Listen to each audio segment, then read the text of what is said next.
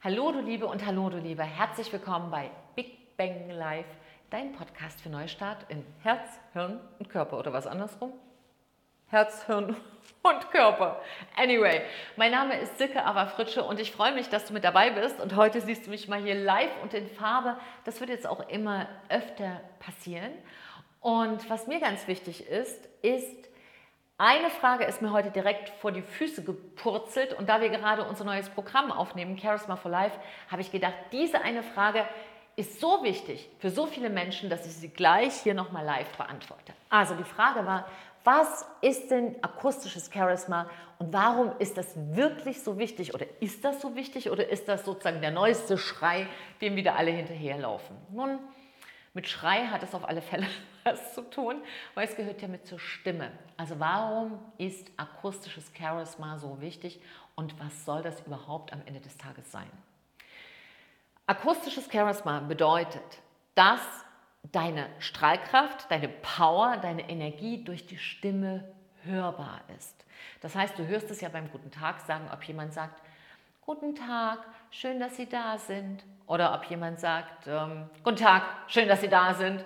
Oder Guten Tag, schön, dass Sie da sind. Oder Guten Tag, schön, dass Sie da sind. Ja, hörst du ja.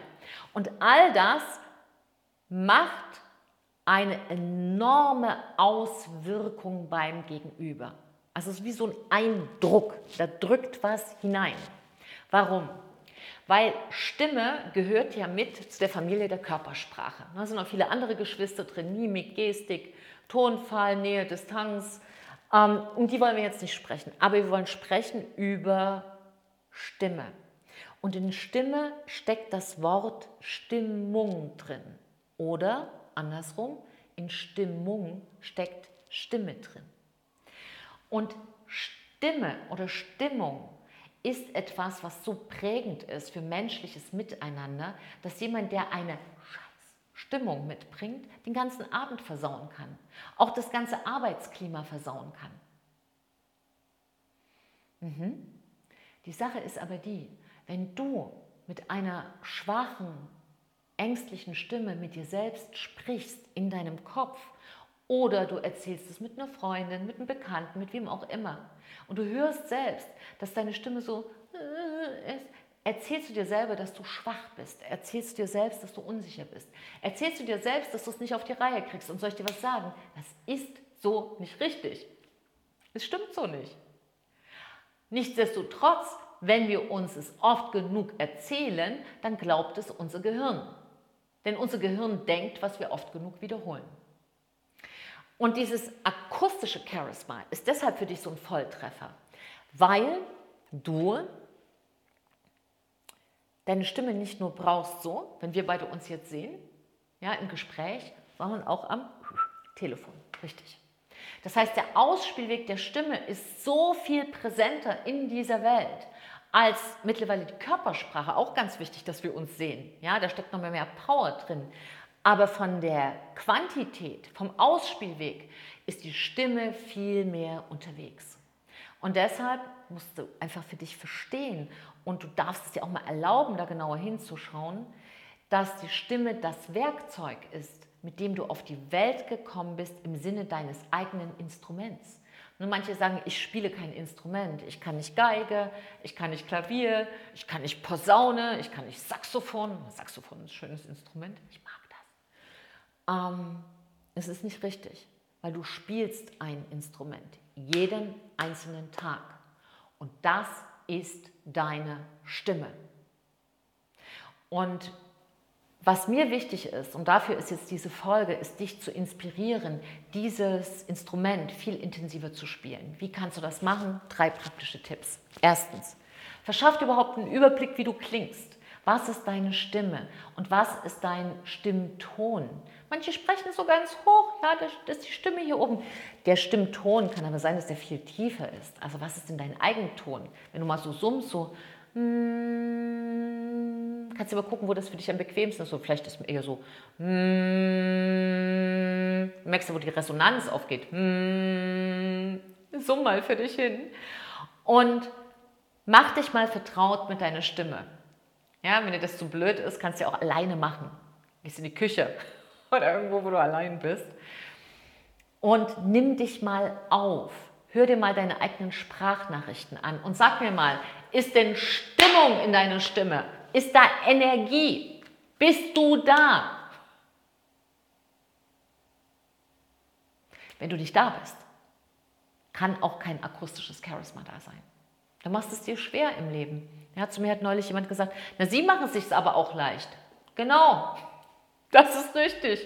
Ich mache es mir leicht und ich versuche es mir immer leichter zu machen. Denn wir sind nicht auf der Welt, um uns jeden Tag zu beschweren. Davon wird es bestimmt nicht leichter.